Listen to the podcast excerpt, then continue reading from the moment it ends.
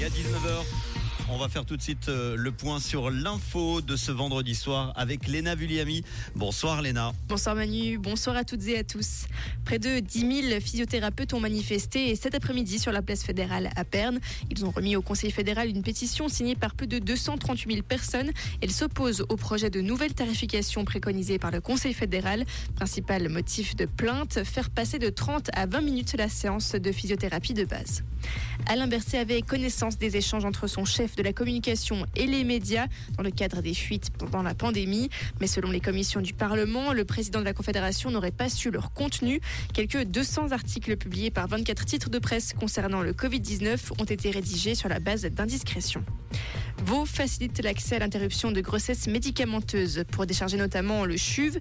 La Fondation Profa pourrait en réaliser dès janvier grâce à une autorisation accordée par l'Office du médecin cantonal. L'ouragan Frédérico a fait un mort. La tempête a ébouriffé la Suisse cette nuit. Et dans le canton de Berne, un automobiliste de 72 ans a perdu la vie après qu'un arbre a chuté sur son véhicule. Avec des rafales allant jusqu'à 171 km/h, c'est jusqu'ici la plus violente tempête de cet automne. Israël fouille chaque étage de l'hôpital Al-Shifa. L'armée israélienne intensifie sa traque de repères du Hamas présumés cachés dans cet hôpital de Gaza. La situation humanitaire inquiète et les télécommunications sont désormais hors service faute de carburant dans le territoire palestinien.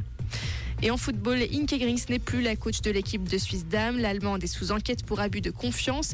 L'association suisse de football et Inke Grings ont convenu de la fin de la collaboration d'un commun accord. On ne sait pas encore qui dirigera l'équipe lors des matchs contre la Suède et l'Italie. Merci Léna, bonne soirée, bon week-end. Comprendre ce qui se passe en Suisse romande et dans le monde, c'est aussi sur rouge.